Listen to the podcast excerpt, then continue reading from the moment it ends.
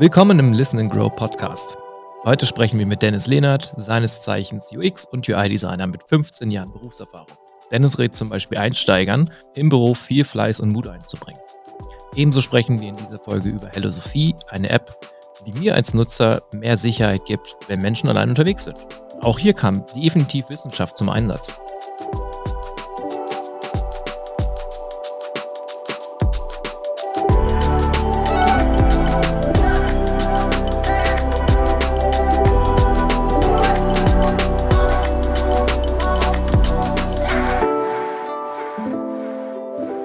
Ich bin Jörg Carsten und ihr hört Listen Grow.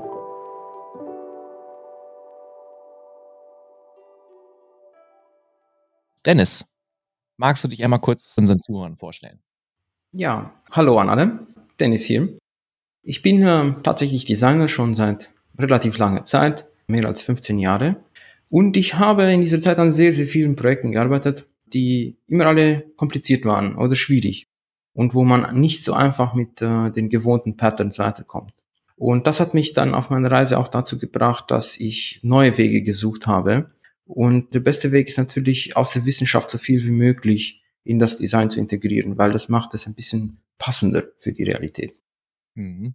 Wo denkst du, dass der wissenschaftliche Ansatz, ich hatte ein bisschen was gelesen bei euch oder bei, äh, zu, zu euch und zu dir auf der Website, was wäre jetzt der Mehrwert aus dem klassischen UX und UI-Design mit wissenschaftlichen Hintergrund, mit, mit messbaren Identifikationspunkten im Gegensatz, wenn ich rein durch Menschen jetzt testen lasse zum Beispiel?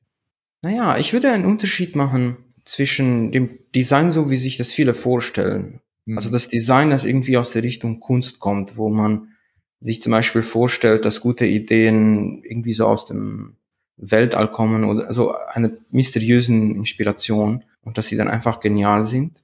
Ja. Und im Vergleich dazu steht dann diese Paradigme des evidenzbasierten Designs. Und hier ist die Idee, dass es eigentlich darum geht, durch das Design bestimmte Ergebnisse zu bewirken in der Wirklichkeit. Das bedeutet dann natürlich auch, dass man diese Wirklichkeit verstehen muss und dass man dann auch ähm, sehen will, inwiefern bringt ein gewisses Design oder ein gewisses Detail so ein Ergebnis oder, oder nicht. Also es geht um dieses Thema die Wirklichkeit kennen, aber dann auch ein Design zu entwickeln, das dazu passt und das eben diese Ziele fördert, die man sich gesetzt hat. Mhm. Geht ja schon relativ tief, sage ich mal, in, in so einem wirklichen wissenschaftlichen, also als jetzt aus der klassischen Berichte Brille heraus zu sagen, okay, ich lasse jetzt durch einen was ich, Durchschnitt oder durch einen Schnitt von, von Usern, von Menschen jetzt ein bestimmte Software, bestimmtes Design testen, ausprobieren und kriegt dann halt Feedback. Wie bemerkt mhm. das dann? Nutzt ihr dafür Software oder geht es sogar in Richtung künstliche Intelligenz, die dann von eurer Seite aus genutzt wird? Oder habt ihr da ein bestimmtes Verfahren entwickelt auf eurer Seite, was ihr dann auch für den zusätzlichen wissenschaftlichen Teil im Design oder auch der Benutzererfahrung äh, implementiert habt? Ja, also dieses Thema Feedback einholen von Benutzern, das ist natürlich eine Informationsquelle. Und, und das ist eine ganz gute Informationsquelle. Da geht es natürlich darum, dass man das Feedback so einsammelt, dass es dann auch wirklich aussagekräftig ist. Es ist ja so in der Wissenschaft, nicht alle, die so einen Unikurs hatten mit Statistik, die wissen dann, dass es komplizierter ist, als es scheint, richtiges Feedback einzusammeln von wie die Fragen gestellt werden bis zu wie wird alles gemessen und so weiter. Das ist ein Thema und eine Informationsquelle und die sollte man so gut machen wie möglich. Wo ich noch sagen würde, das ist ja ein großer Trend, User Research und das ist im Grunde auch ganz gut. Das ist aber auch ein Trend, der mit sehr viel Cargo Cult kommt.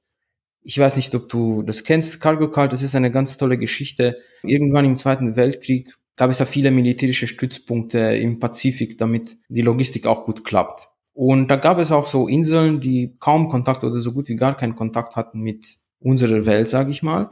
Aber es war Krieg. Es gab da keine Zeit für Anthropologie. Also die Schiffe sind gekommen, die haben eine Landebahn gemacht, dann Flugzeuge mit Fracht und so weiter. Und es gab dann so ein Hin und Her zwischen den Bewohnern und diesen Soldaten, die haben vielleicht mal so Essen ausgetauscht und so. Aber irgendwann war der Krieg vorbei, die haben das alles eingepackt und sind und dann hat man so beobachtet, dass die Ureinwohner auf diesen Inseln dann zum Beispiel auf der Landebahn waren und so Zeichen gemacht haben, wie die Fluglotsen. Oder dass sie Flugzeuge aus Stroh gemacht haben. Weil sie haben gedacht, dass das diese Aliens wieder zurückbringt. Und das nennt man Kalgokalt. Also wenn, wenn Leute etwas nachahmen ja. und sich einen Effekt erhoffen, es da aber gar keine Kausalität gibt. Das passiert heute auch sehr viel in Design oder in User Research, wo man mit Benutzern spricht, aber die Methode ist eigentlich falsch.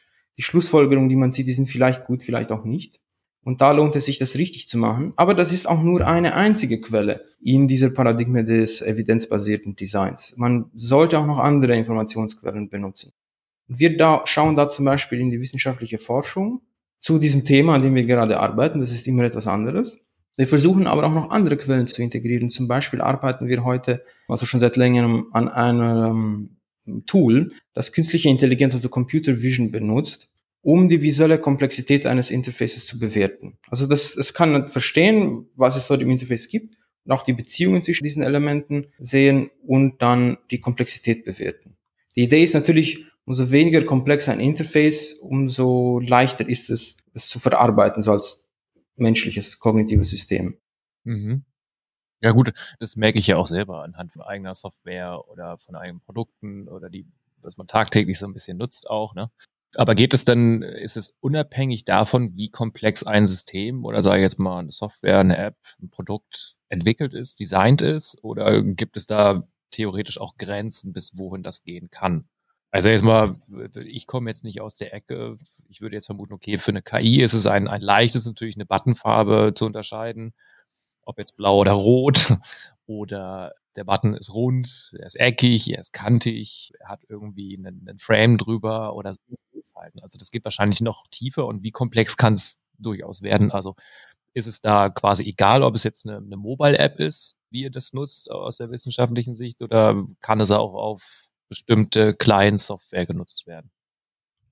Ähm, es kann im Grunde für jede Art von Software genutzt werden. Ähm, was bei Mobile Apps oft passiert ist, dass sie alle fast gleich sind. Und da macht das einen kleinen Unterschied. Und was auch wiederum bei Mobile Apps passiert, ist, dass die Anforderungen meistens so sind, dass die Screens sowieso nicht sehr komplex sind. Das macht einen Unterschied, aber eben nicht so einen ganz großen Unterschied. Deshalb konzentrieren wir uns jetzt am Anfang eher auf Anwendungen wie zum Beispiel medizinische Geräte oder Software für Profis, zum Beispiel um, um eine Explosion zu simulieren. Das ist Software, die sehr komplex ist und wo auch das Interface leider sehr komplex sein muss. Und da macht es wirklich einen großen Unterschied, wenn man es etwas weniger komplex macht oder wenigstens, dass man die Komplexität durch das Design reduziert. Was ich damit meine ist, es gibt ja so zwei Ebenen. Die eine Ebene ist, was muss es überhaupt alles geben auf dem Screen? Ich sage jetzt mal, wenn wir über Buttons reden, kann es ja sein, dass aus irgendeinem Grund zehn Buttons auf dem Screen sein müssen. Das ist im Prinzip zu viel, aber wenn es sein muss, dann muss es sein. Zum Beispiel bei medizinischen Geräten. Das ist eine Komplexität, die stammt aus dem Produkt oder aus den Anforderungen. Die kann man nur wegzaubern, wenn man Buttons rausnimmt. Das zweite, also die zweite Ebene ist dann aber das Design an sich, also wie diese Buttons dargestellt werden. Wo befinden sie sich? Wie groß sind sie? Die Farbe, die Form und so weiter. Das ist das, was dieses Tool misst. Und es kann dann den Unterschied machen zwischen einem Design, das jetzt Komplexität beisteuert oder vielleicht diese äh, Komplexität ein bisschen reduziert, diese gefühlte Komplexität, die jemand sieht, wenn man damit interagiert. Mhm. Schon spannend. Ne? Also da kannst du in jegliche Richtung dann natürlich auch gehen. Ne? Also wie du sagst, äh, bei der Mobile-App natürlich ganz anders, weil oftmals bin ich dann natürlich auch begrenzt, was das Design natürlich angeht, weil ich habe natürlich einen viel kleineren Screen. Ja. Kommt natürlich darauf an, ist es jetzt Smartphone oder auch Tablet. Ich denke mal, da wird wahrscheinlich auch nochmal unterschieden in der Art und Weise. Also ja. früher gab es ja die, die, diesen ersten Ansatz, wo, wo das losging mit Apps, wenn ich mich noch richtig erinnere, ähm, dass sogar der Zusatz bei spezifischen Apps, glaube ich, mit dazu war, okay, das ist jetzt Tablet-kompatibel. Mhm. Hatte es theoretisch ein ganz anderes Design als jetzt auf dem, auf dem Smartphone zum Beispiel. Ich glaube, mittlerweile hat sich das auch geändert. Das ist, glaube ich, vom, vom Development Kit aus bei den Mobile oder bei den Smartphone-Anbietern vom OS her auch ja direkt mit skaliert und dann kann man das direkt, glaube ich, anpassen, dass es beim Gerät oder beim, beim Aufrufen der App direkt identifiziert wird, glaube ich. Bei manchen ist es immer noch relativ veraltet, habe ich gesehen. Aber das ist nicht weiter schlimm. Das sind dann auch Apps, die ich meistens eh nicht nutze, muss man auch ehrlich sagen. Das ist äh, auf jeden Fall spannend. Ich glaube, man könnte da den ganzen Tag drüber reden, welchen wissenschaftlichen Spaß man da eigentlich haben kann und, und, und wie tief man da auch, auch reingehen kann. Was mich dabei noch, glaube ich, interessiert und was auch nochmal so für für unsere Zuhörer oder auch für unsere ganzen Podcast-Abonnenten sicherlich äh, spannend ist aus der Richtung UX und UI-Design. Was für dich persönlich macht denn eigentlich für dich komplett den Reiz aus bei UX und UI-Design? Also wo liegt für dich der persönliche Reiz? Wo hast du damals gesagt für dich, okay, das mache ich jetzt? Naja, das, das ganz Spannende daran ist, dass man sich nie wirklich langweilt. Oder wenn man sich langweilt, dann macht man es falsch. Was ich damit meine ist, es ist immer schwierig. Es ist immer schwierig, ein gutes Design zu erstellen. Und es gibt irgendwann so einen Punkt, an dem man das Gefühl hat, dass man alles ausprobiert hat. Und man hat dann vielleicht zwei, drei Lösungen, die alle, mittelmäßig sind. Und dann hat man die, die Entscheidung zwischen, machen wir das irgendwie weiter und versuchen hier das Unmögliche möglich zu machen oder akzeptieren wir das so, wie es ist. Und das ist ein ganz spannender Punkt, weil wenn man oft in dieses Ungewisse geht, dann lernt man irgendwann mal es zu akzeptieren und dass es sich wirklich lohnt, diesen extra Einsatz zu machen. Und, und da beginnt der Spaß, weil man da wirklich mit diesem Unmöglichkeit kämpft, sage ich mal. Und das ist eine riesige Herausforderung jedes Mal. Deshalb langweile ich mich nie und deshalb macht es auch Spaß. Vor allem auch, ich mache ja sehr viele verschiedene Projekte. Ich komme ja aus einer Agentur und das ist dann immer ein anderer Fall. Und dann lerne ich die Welt aus einer neuen Perspektive kennen.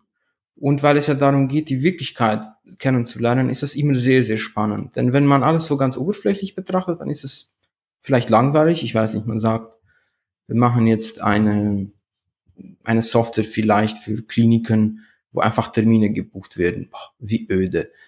Aber eigentlich, wenn man sich die Zeit nimmt und das, und das wirklich kennenlernt, diese Wirklichkeit, die es da gibt, dann wird das plötzlich spannend, weil man sieht diese, die, diesen Kampf, den die Leute ständig führen, um besser zu sein, um keine Fehler zu machen und so weiter. Und dann auch diesen Aspekt, wie die Software zum Beispiel Fehler begünstigt oder sie, sie auch nicht begünstigt oder vielleicht sogar hilft, sie zu vermeiden. Also die, diesen Ort finde ich ganz spannend, weil ich glaube, diese ganzen Softwares, die jetzt gebaut werden oder die es schon gibt, das ist im Grunde eigentlich schon so ein Teil der Infrastruktur, der Realität. Wenn ich auf der Straße gehe, dann freue ich mich, dass wir eine Straße haben oder dass wir Ampeln haben, dass die Autos richtig fahren und nicht so plötzlich explodieren. Bei Software ist das noch nicht so. Oft fehlt da ein Stück Straße, die explodiert immer wieder. Und deshalb glaube ich, lohnt es sich hier wirklich diesen Mehraufwand zu betreiben, um die besser zu machen, damit vielleicht die Generation nach uns sagt, okay, gut, dass alles schön funktioniert. Weil wir das im Moment noch nicht haben. Wir müssen es bauen. Geht es da auch so ein bisschen um, um Sinnhaftigkeit, sagen wir? Du hast das Stichwort hier genannt, Krankenhaus, jetzt mal als Beispiel, eine Krankenhausterminbuchungssoftware. Welchen Einfluss das dann auch auf das tägliche Geschäft und die Arbeit der Menschen hat? Also berücksichtigt ihr das auch? Also wie kann die Software helfen, den Arbeitsalltag theoretisch dann natürlich auch zu erleichtern.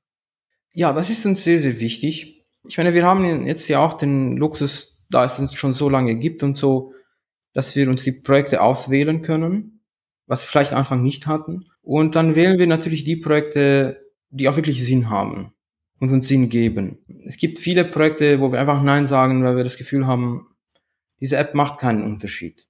Wir wollen jetzt nicht die Welt retten, so, so weit gehen wir nicht, aber es geht uns einfach nur darum, dass wir wirklich an Applikationen arbeiten, die irgendwo einen echten Nutzen bieten. Mhm. Also da wählt ihr dann auch schon aus, sage ich jetzt mal. Ne? Also dass ihr dann ja. auch mal Nein sagt bei Anfragen. Ja, ja, das kommt vor. Ja, gut, ist ja auch nur, auch nur fair. Ne? Dann macht, macht das Ganze ja natürlich auch Sinn. Zurück nochmal zu der Eingangsfrage. Wie bist du denn beim UX und UI-Design eigentlich gelandet? Also wie kam es überhaupt dazu? Das kam so aus äh, mehreren Richtungen, die mich hingeführt haben. Aber das war kein großer Plan, der dahinter stand. Aber ich habe ja Kognitionswissenschaften studiert und ich fand das sehr interessant, habe aber auch an mir gemerkt, ähm, ich werde kein Therapeut, das ist nicht so mein Ding. Und vielleicht so HR, was viele machen, ist aus irgendeinem Grund auch nicht mein Ding. Und dann war die Frage natürlich, was kann ich mit diesem ganz interessanten Thema machen? Ich hatte noch keine Antwort gefunden. Ich wollte dann aber eine Plattform bauen für Therapeuten.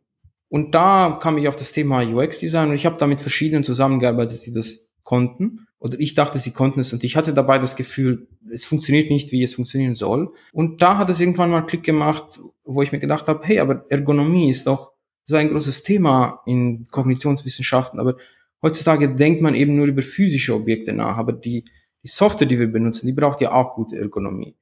Und so kam das dann zusammen und dann habe ich mich damit beschäftigt und naja, 15 Jahre später bin ich jetzt hier. Ja, 15 Jahre später sprechen wir jetzt darüber. Ne? Ja.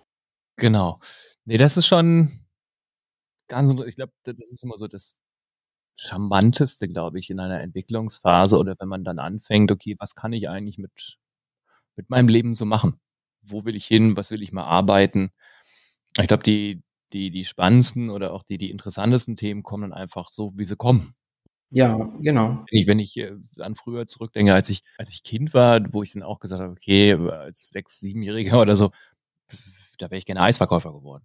Ne? Da hätte ich nicht an irgendwie jetzt Softwarevertrieb oder an IT in Gänze gedacht. Mhm. Ich damals schon mal so ein bisschen was mit Computern gemacht hatte oder so, aber das war dann meistens Monkey Island oder Commander Keen und solche, solche Themen hat man dann eher sich damit beschäftigt, muss man auch zugeben. Ja, cool. Finde ich, finde ich sehr, sehr spannend. Und ihr habt ja auch ein, ein kleines Herzensprojekt bei, bei euch selbst und was du auch noch mal mitgebracht hast, ist das Thema ähm, oder die, die App ähm, Hello Sophie.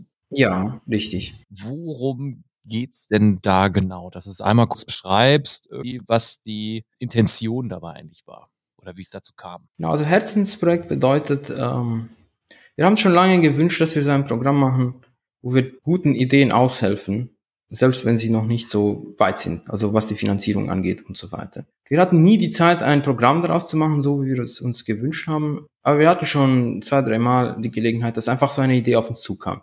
Und so wie du auch sagst, manchmal kommt, kommt es einfach so aus, aus dem Umfeld und dann muss man äh, agieren. So war das auch mit der Hello Sophie App. Und das ist eine App, die in den Staaten gestartet ist. Und die Idee dahinter ist, dass es in, an vielen Orten dieser Welt sehr gefährlich ist, alleine unterwegs zu sein. Vor allem am Abend, vor allem wenn man eine Frau ist oder auch wenn man zu einer sexuellen Minderheit gehört und verschiedene andere Faktoren. Und die Idee war, eine App zu bauen, die da ein bisschen hilft. Natürlich kann eine App, eine App ist nicht Superman und auch nicht die Polizei.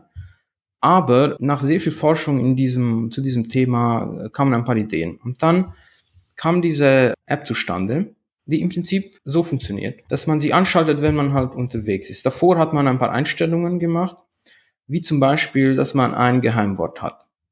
Die App gibt ein, ein Licht ab, das einfach signalisiert, ihm macht jemand irgendetwas. Und, und das macht schon einen großen Unterschied aus, ob jemand angegriffen wird. Aber wenn es dann wirklich dazu kommt, dass jemand vielleicht angesprochen wird, verfolgt wird oder dass es vielleicht sogar zu mir kommt, dann kann dieses Geheimwort ausgesprochen werden. Das bedeutet, dass jetzt ein Modus ausgelöst wird, der zum Beispiel aufnimmt, der die Location an jemanden weiterschickt und so weiter.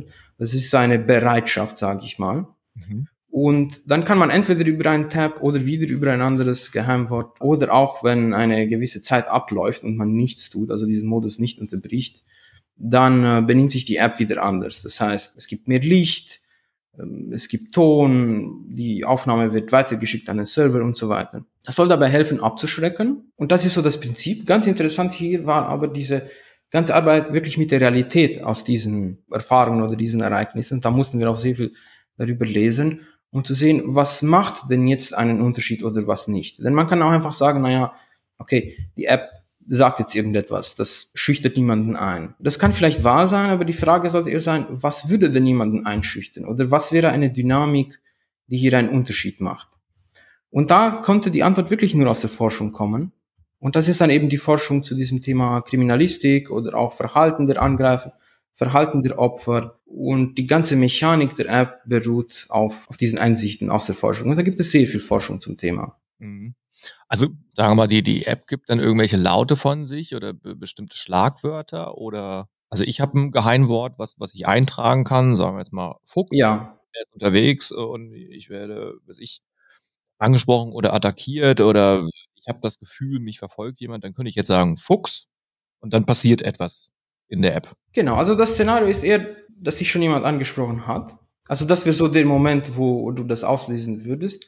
Vielleicht gab es schon einen kleinen Austausch, aber jetzt hast du wirklich das Gefühl, es ist ernst, es ist nicht einfach nur so. Es ist, besteht eine echte Gefahr. Dann würdest du Fuchs sagen, dann würde die App das Licht ändern, also es würde angehen, diese Person würde plötzlich von dem Licht bestrahlt werden und dann gibt es eine Nachricht, damit der Angreifer weiß, okay, die App ist jetzt aktiviert und es besteht eine Gefahr für den Angreifer.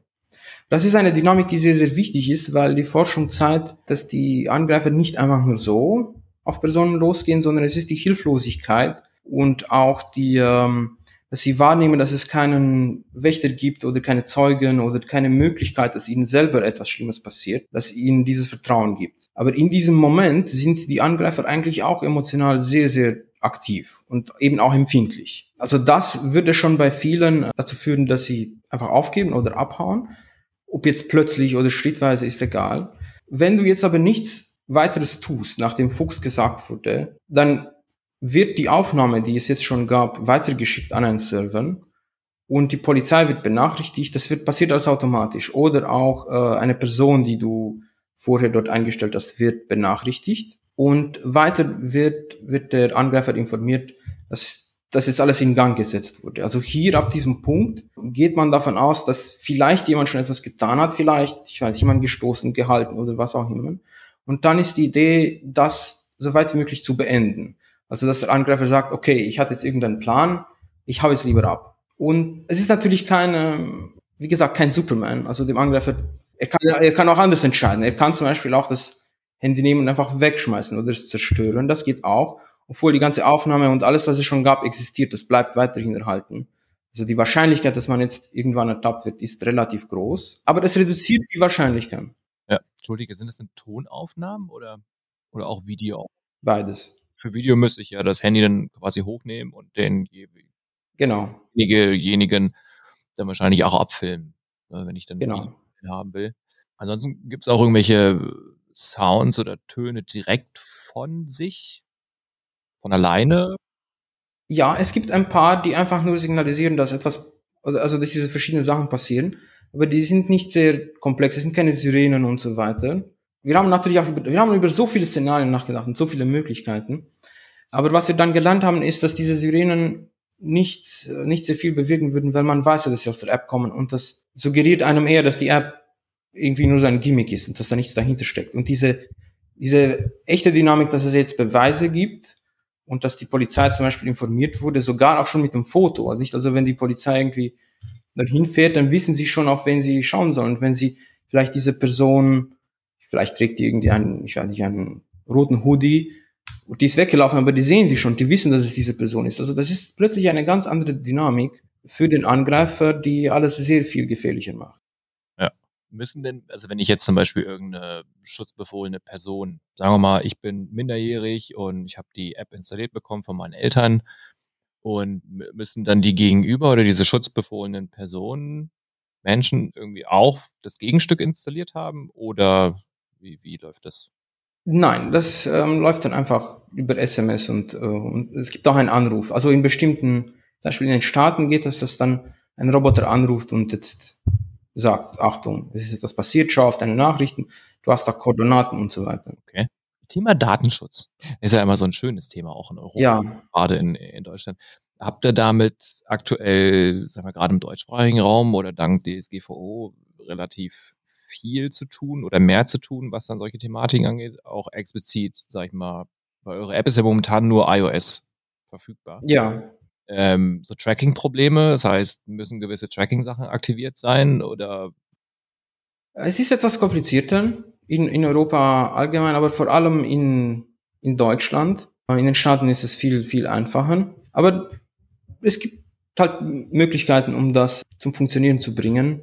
Äh, das ist eher so ein Thema, wie die Entwickler zusammenarbeiten mit dem, mit den Anwälten, um den richtigen Weg zu finden und zu sehen, was ist denn jetzt okay, was ist nicht okay. Mhm. Aber man stimmt ja allem zu, wenn man die App installiert. Es gibt natürlich auch dieses Setup, das muss man alles ja. vorkonfigurieren. Es gibt aber noch einen interessanten Fall, äh, wo man diese App auch benutzen kann.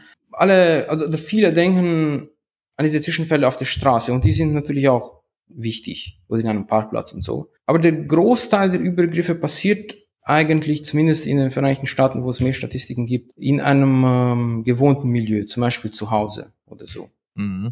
Und, und da ist alles sehr viel komplizierter, weil man den diesen, diese Person, die jetzt ein Angreifer wird, eigentlich kennt. Und vielleicht ist es auch nochmal passiert. Also es gibt Beziehungen nicht, wo das äh, nicht unbedingt ungewöhnlich ist.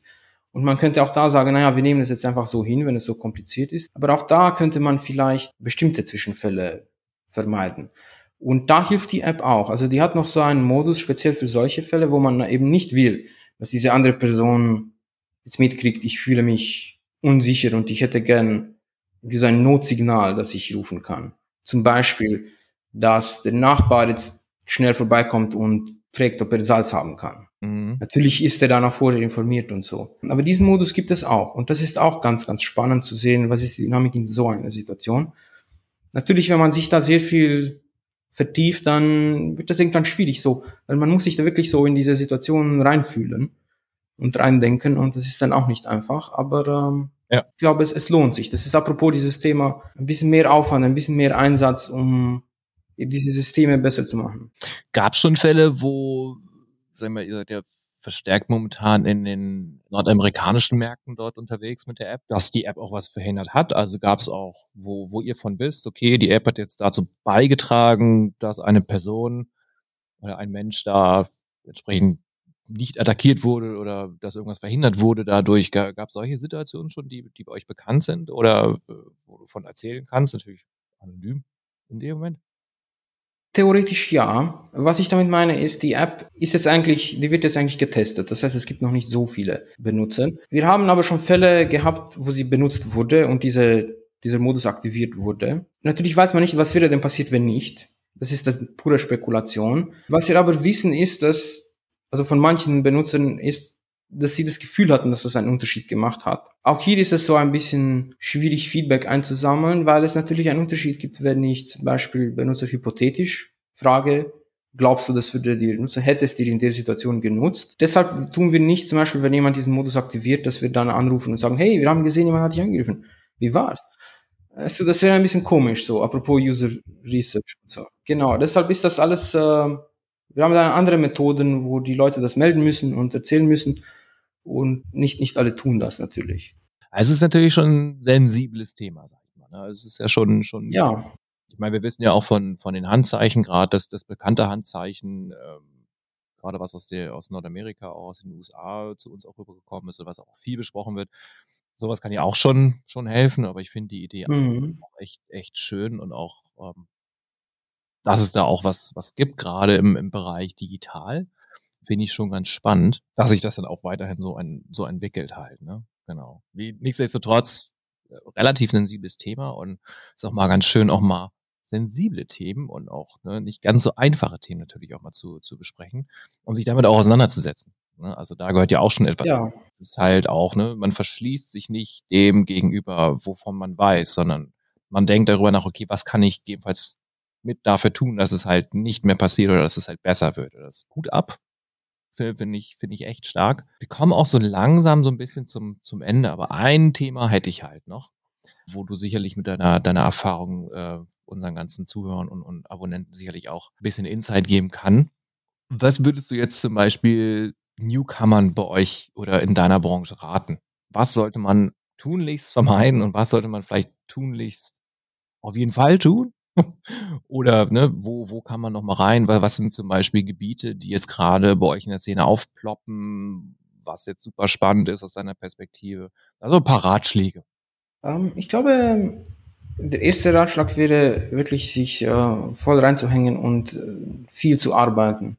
Es geht einfach wirklich darum, viel Übung, viel Arbeiten. Das macht einen sehr großen Unterschied. Ich meine, dieser Bereich ist ja jetzt gefragt. Es gibt viele Designer und die kommen aus ganz verschiedenen, ganz verschiedenen Hintergründen und das ist auch sehr gut. Das schafft dann aber auch so ein Klima, wo es sich anfühlt, dass man mit so ganz einfachen Rezepten davon kommt. Oder äh, dass man zum Beispiel sagt, ich mache jetzt einfach ähm, nur die Ästhetik. Weil da, da bekommt man auch das Feedback dazu. Wenn es schön ausschaut, so auf den ersten Blick, dann sagen alle, oh, wie schön. Und dann kriegt man Likes und so weiter. Ähm, das ist okay, aber ich würde empfehlen, dass man dann auch die Arbeit tut, die dahinter steckt. Also nachdem man vielleicht diese Likes eingesammelt hat, dass man mal wieder zurückschaut und sich überlegt, was wäre denn jetzt ein wirklich gutes Design und ich versuche jetzt einfach mal was anderes. Das ist das eine. Das zweite wäre wirklich, dass man versucht, Methoden zu finden, um dem Design eine tiefere Ebene zu geben. Also nicht mit mir kam diese Idee und ich fand sie gut, sondern auch, was sind denn die Nachteile dieser Idee? Weil jede Idee Nachteile hat. Und was sind denn noch andere mögliche Ideen, selbst wenn man keine Lust mehr hat, noch andere zu machen und die dann auch immer so zu vergleichen. Ich glaube, die, diese Art zu denken hilft jemandem, ein besserer Designer zu werden. Das ist wahrscheinlich so in allen Gebieten. Aber gerade weil es bei Design noch so viel zu tun gibt und es noch keine echten Rezepte gibt, also diese, diese Rezepte oder die Methoden, die es heutzutage gibt, auch was wir machen, ist im Prinzip nichts im Vergleich dazu, was es in 20 Jahren geben wird. Und wenn man sich so reinhängt und sich quält, dann kann man dazu beitragen, dass es diese Methoden in 20 Jahren noch gibt, dass sie noch wirklich besser sind. Und da kann man wirklich auch als, als Newcomer im Bereich sich einsetzen und es auch versuchen. Selbst wenn man am Anfang noch nicht so viel Erfahrung hat, einfach nur diesen Ansatz und diesen, wenn man wirklich diese Arbeit tut, dann kann man da helfen. Also halten wir mal fest, äh, Fleiß. Fleiß, genau ganz star starker Wille, sich äh, auch anderen Perspektiven zu stellen, sage ich mal. Ähm, und keine LinkedIn-Fragen äh, posten mit welches Design gefällt euch besser. Halten wir mal fest. Das ist auch so. Das ist das, was ja. ich ab und zu sehe, wo ich, wo ich dann denke so, ach, Freunde, man muss das ja. nennen. Also, der, der, dieser Klassiker, dieser gefällt euch links besser oder rechts? Und dann das mal, ne? Also das ist ja wirklich teilweise dann, dann finde ich zumindest persönlich auch eine bisschen Clickbaiting irgendwie. Nee, aber finde ich, finde ich sehr cool und auch äh, gute Ratschläge. Ach, und ich habe noch einen. Also immer wenn ich mit einem neuen Designer spreche, äh, sage ich ihm das. Viele wissen das schon, aber ganz wichtig, es geht nicht um den Designer beim Design. Es ist nicht wie bei Kunst, die ja eigentlich so ein Selbstausdruck ist. Das Unwichtigste in einem Design ist immer der Designer oder die Designerin. Es geht wirklich nur um die Benutzer oder um, wie man dieses System auch danach umsetzen kann, technisch und so weiter. Aber es geht niemals um den Designer. Deshalb, wenn man einen Designer stellt und jemand sagt, mm, funktioniert nicht oder finde ich nicht gut, braucht man sich auch gar nicht zu ärgern, weil es ja nicht um die eigene Person geht.